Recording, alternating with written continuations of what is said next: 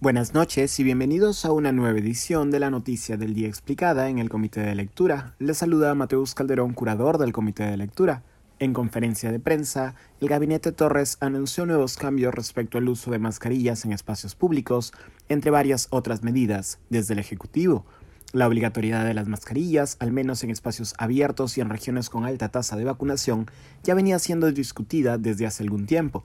El actual ministro de Salud Jorge López había declarado a la prensa que la posibilidad de su retiro se evaluaría recién cuando la tasa de vacunación con tres dosis a la población general alcance el 80%, lo cual ocurriría en junio.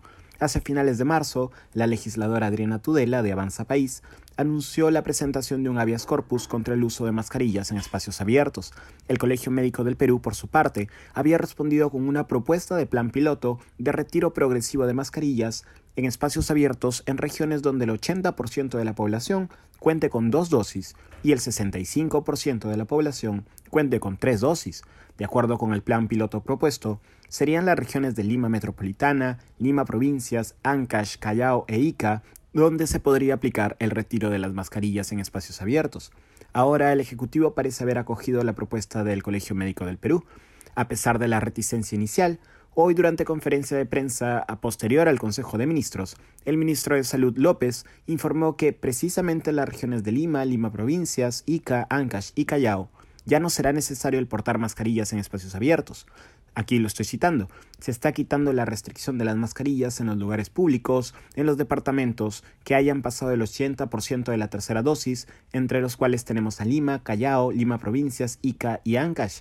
Van a poder usar mascarillas las personas que lo deseen, explicó el titular de la cartera de salud. Lo mismo señaló el primer ministro Aníbal Torres, que reafirmó que el uso de mascarillas sería facultativo.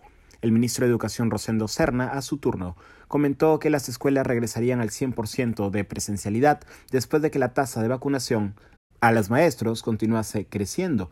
El ministro de Economía, Oscar Graham, por su parte, anunció un proyecto de ley para el regreso de las reglas fiscales suspendidas durante la pandemia de COVID-19.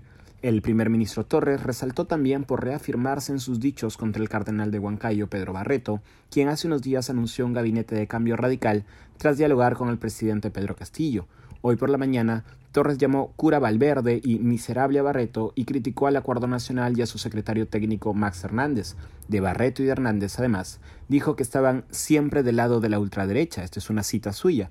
En la conferencia de prensa, el premier Torres afirmó que el uso de miserable no era un insulto, sino una frase popular.